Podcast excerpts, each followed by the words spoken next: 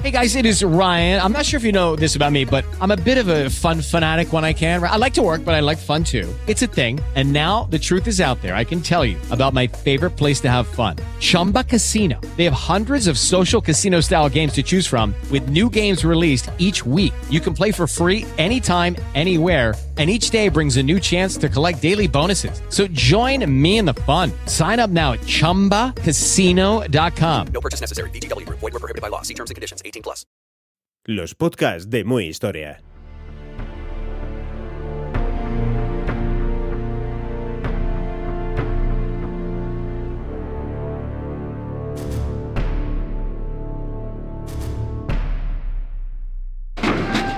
Estás escuchando Muy Historia. El eje del mal. Alemania, Italia y Japón a la conquista del mundo. Episodio 4. Del desembarco de Normandía a la rendición de Alemania. Los enemigos de las fuerzas fascistas en la Segunda Guerra Mundial, los llamados aliados, no dejaron de crecer en número y poder desde el inicio de la guerra. De los cuatro millones escasos de soldados con los que contaban al principio de la contienda, se pasó a los más de 50 millones que estaban combatiendo al final. Este crecimiento de efectivos fue determinante para resolver victoriosamente el conflicto. Sobre todo desde 1945, año en que la balanza comenzó a inclinarse aceleradamente hacia su lado. Desde 1936, China venía siendo derrotada por Japón sin que ninguna potencia occidental le prestase ayuda. Ciegas ante los peligros del expansionismo nipón, creían que aquella guerra de claros tintes genocidas era un asunto de incumbencia exclusivamente asiática, y que a los estados de Occidente no les afectaría jamás. Este desinterés no era más que una extensión de la suicida política de apaciguamiento que hasta el momento británicos y franceses habían practicado en Europa, en la ingenua creencia de que las claudicaciones ante Hitler alejarían el peligro de la guerra. El sueño de Hitler. Las aspiraciones de Hitler venían desarrollándose desde hacía tiempo. Sus ideas xenófobas, pangermánicas y ultranacionalistas encontraron un lugar donde crecer en el renombrado Partido Nacional Socialista Obrero Alemán, y Hitler vio como primer paso a tomar para encauzar su proyecto alemán el derrocamiento de la República de Weimar. Con este objetivo, llevó a cabo el intento de golpe de Estado de 1924, que fracasó y llevó a Hitler a un período de reclusión carcelaria del que salió como un líder político cuyo discurso y capacidad oratoria le llevarían al poder en 1933. Ya convertido en Führer, Hitler reunió en su persona todos los poderes del Estado y comenzó a reformar Alemania según su ideal de una nación pangermánica. El proyecto que en un principio se mantuvo dentro de sus fronteras pronto se le quedaría pequeño y Hitler iniciaría sus planes expansionistas. Profundamente traumatizado por las abusivas condiciones impuestas a Alemania en el Tratado de Versalles, Hitler no solo pretendía adherir los territorios que rodeaban Alemania y que él consideraba suyos por derecho propio, sino que buscó reactivar la economía y la industria armamentística alemana para devolverle el papel dominante que había tenido antes de la Primera Guerra Mundial. El plan de Adolf Hitler pasaba por la venganza e imposición del resto de potencias europeas. Las tendencias aislacionistas que Estados Unidos defendía en aquel primer momento, las escasas relaciones con la Unión Soviética de Stalin y el recuerdo excesivamente reciente de la Gran Guerra hicieron que Francia y Gran Bretaña tolerasen el empoderamiento de Alemania con la esperanza de que las ansias de conquistador de Hitler fuesen algo pasajero o fácilmente saciable. La historia demostraría que se equivocaron. Solas ante el peligro. Cuando en septiembre de 1939 Alemania se lanzó contra Polonia, los aliados fueron cogidos por sorpresa sin poder reaccionar. No les quedó otra opción que declarar la guerra en apoyo de Polonia, aunque en tres semanas los polacos estaban vencidos, y a partir de entonces solo pudieron aportar a la lucha unos cuantos miles de hombres reclutados en el exilio. China, Francia y Gran Bretaña estaban solas ante el peligro, sensación que se acrecentó cuando Stalin invadió tres semanas más tarde el este de Polonia, tras su pacto secreto con Hitler. Por si fuera poco, en Estados Unidos imperaban las tesis aislacionistas que preconizaban la indiferencia ante los asuntos alejados de su continente, en donde además el Führer contaba con no pocas simpatías. Impotentes, británicos y galos asistieron a la imparable conquista alemana de Dinamarca y Noruega, donde sus fuerzas expedicionarias fracasaron. Sus temerosos ejércitos, desplegados en la frontera franco-alemana, se aprestaron pasivamente a resistir, confiando ilusamente en las defensas de la línea Maginot y renunciando a cualquier ofensiva. Simplemente no sabían qué hacer. Cuando en mayo de 1940 se desató la ofensiva germana sobre Francia, Bélgica, Luxemburgo y los Países Bajos, todo se desmoronó como un castillo de naipes. El ataque relámpago acabó con toda la resistencia armada de sus ejércitos y del cuerpo expedicionario británico. La derrota fue colosal. Francia tuvo que rendirse, pasando a colaborar con los nazis, y solo la exitosa evacuación de Dunkerque de la mayor parte de las fuerzas británicas evitó que la derrota fuese más grave. La Europa occidental continental estaba totalmente ocupada y Gran Bretaña había quedado aislada. En esos momentos parecía que para los aliados estaba todo perdido, pues solo restaba el gobierno de Londres como enemigo de Hitler. Pero la insularidad salvó a los británicos, y ante el fracaso en el aire de la Luftwaffe ante la RAF, los planes de desembarco en las islas se aplazaron sin edie. En ese momento, el Führer cometió su más terrible y decisivo error, o más bien dos concatenados. El primero fue pensar que, para obligar a Londres a firmar la paz, nada mejor que aniquilar a la Unión Soviética, el tradicional enemigo ideológico del nazismo. Con ello, no solo ampliaría hacia el este el espacio vital de Alemania y sus aliados, sino que amedrentaría a los británicos ante tal exhibición de poder. El segundo fue despreciar la capacidad de resistencia de Stalin y del pueblo soviético. El curso de la guerra pronto iba a cambiar inexorablemente. La URSS se incorpora a la lucha. Antes de atacar a Rusia, Alemania tuvo que entretenerse en conquistar Yugoslavia y resolver la toma de Grecia, donde los italianos se habían atascado. Ello no solo le hizo desviar fuerzas, sino que le obligó a demorar su ofensiva contra la Unión Soviética. El retraso se demostró fatal, pues aunque el ataque de junio de 1941 cogió por sorpresa a Stalin y fue aniquilador, las fuerzas alemanas quedaron en diciembre empantanadas ante Moscú sin el equipo de invierno necesario. Se comenzaba a pagar el exceso de confianza. En la primavera de 1942 se reanudaron las operaciones hacia el sur de la URSS, hacia los pozos de petróleo del Cáucaso.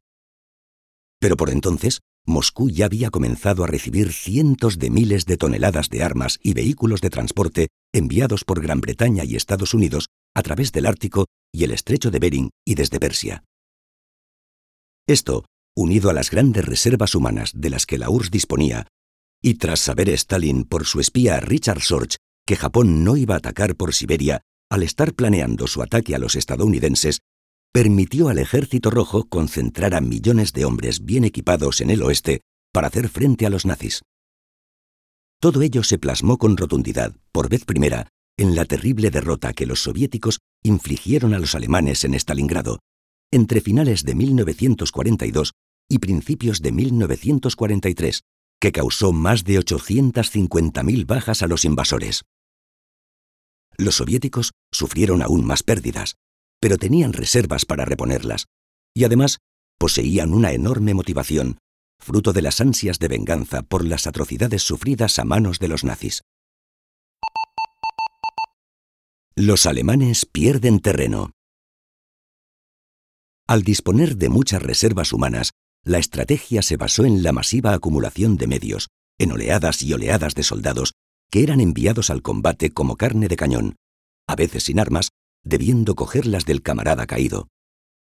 Los comisarios políticos de las distintas unidades se encargaban de que nadie flaquease en el combate, castigando con la ejecución inmediata cualquier muestra de debilidad o retirada ante el enemigo. Era una estrategia cruel, pues despreciaba la vida de los combatientes, pero sin duda efectiva, ya que permitía explotar la superioridad numérica ante un adversario cada vez más falto de recursos. Desde la primavera de 1943, a pesar de los intentos de contraataque nazis, como el que ese verano provocó la batalla de Kursk, el combate de tanques más grande de toda la historia, los alemanes fueron perdiendo terreno de modo inexorable, lo que anunciaba el inevitable final. Para añadir más presión, en ese mismo verano, los británicos y estadounidenses desembarcaron en Italia tras haber expulsado al eje del norte de África. Alemania estaba cada vez más cercada. Anteriormente, en diciembre de 1941, Japón se lanzó a la guerra contra Estados Unidos atacando Pearl Harbor. Al mismo tiempo, conquistaba fácilmente Indochina, Malasia, Indonesia y Filipinas. En otro exceso de confianza y despreciando al enemigo, pensaba que el golpe sería demoledor para los norteamericanos y que éstos no se lanzarían a la guerra, presos de su política aislacionista. Pero Washington se había involucrado progresivamente en la guerra desde hacía más de un año, prestando y vendiendo armas y toda clase de productos a británicos primero y luego a soviéticos, y perdiendo numerosos mercantes en el Atlántico a manos de los sumergibles alemanes. Los americanos fueron sorprendidos, pero recogieron el guante y se lanzaron a reconquistar paso a paso el Pacífico. Su potente industria, siempre a salvo de ataques, se puso a producir a un ritmo frenético y suministró armas, equipos, alimentos y medicinas tanto a sus hombres como a los británicos y chinos que combatían en Asia contra los invasores japoneses. En otro acto de incomprensible irresponsabilidad política y militar, Hitler dio un salto adelante y aprovechó el ataque de los nipones para declarar también la guerra a Estados Unidos. Creía ciegamente en la potencia militar japonesa, impresionado por sus éxitos fulgurantes de los primeros meses en el Extremo Oriente y el Pacífico. Ciertamente, el ejército norteamericano estaba oxidado y no tenía la preparación de sus enemigos, pero sí contaba con motivación, con unas enormes reservas demográficas y, sobre todo, con una potencia económica, industrial y científica superior a la del resto de contendientes. Cuando toda esta maquinaria se puso en marcha, solo era cuestión de pocos meses que sus tropas comenzasen a adquirir experiencia. Se habían visto atacados por sorpresa y les sobraban motivos de venganza ante Japón, pero además necesitaban la victoria de los británicos y soviéticos contra los alemanes si querían recuperar las inversiones económicas en préstamos y ventas que les habían hecho. Arranca el teatro en el Pacífico millones de soldados americanos fueron a la guerra. En primer lugar, se centraron en recuperar las islas del Pacífico que les habían arrebatado los nipones. Su potencia aeronaval fue decisiva en este teatro de operaciones, aunque, como es sabido, en este escenario la guerra no concluyó hasta agosto de 1945, cuando lanzaron las bombas nucleares sobre Japón, que demostraron su superioridad tecnológica y científica. En segundo lugar, se centraron en el norte de África y en Europa, apoyando a los británicos y a los franceses de De Gaulle, que se negaban a obedecer al gobierno colaboracionista de Vichy. Así, en noviembre de 1942, más de 100.000 hombres de las fuerzas británicas, estadounidenses, de la Francia Libre y de países de la Alianza desembarcaron en Marruecos para acabar con las fuerzas francesas colaboracionistas. Luego, desde Argelia, avanzaron sobre Túnez y Libia, y obligaron a las fuerzas del eje a evacuar definitivamente África en mayo de 1943, para pasar dos meses después a Sicilia. La invasión de Italia provocó además la destitución de Mussolini y que parte del ejército italiano se pasase ahora a las filas aliadas, reforzándolas aún más. Pero la aportación más determinante de los militares estadounidenses fue sin duda el famoso desembarco de Normandía en junio de 1944. Desde hacía tiempo, Stalin exigía a sus aliados la apertura de un frente en el oeste que le aliviase del casi exclusivo esfuerzo de combatir a los nazis en Europa. En Italia se avanzaba muy lentamente y era preciso abrir otro escenario más decisivo. Cerca de dos millones y medio de soldados desembarcaron en ese mes en las playas de Francia, en la operación anfibia más nutrida de la historia. Iban a bordo de unos 7.000 buques y apoyados por 11.000 aeronaves. Más de la mitad serían estadounidenses y el resto británicos, y en menor medida canadienses. También había varios miles de holandeses, belgas, polacos y franceses, estos últimos ansiosos de participar directamente en la liberación de su país. Una vez vencida la resistencia nazi, y a pesar de esporádicos contraataques como el de las Ardenas, el camino hacia el corazón de Alemania estaba abierto. Se iniciaba ahora una carrera entre anglosajones y soviéticos por ver quién llegaba antes a Berlín, cosa que lograrían los segundos en mayo de 1945. Has escuchado Muy Historia.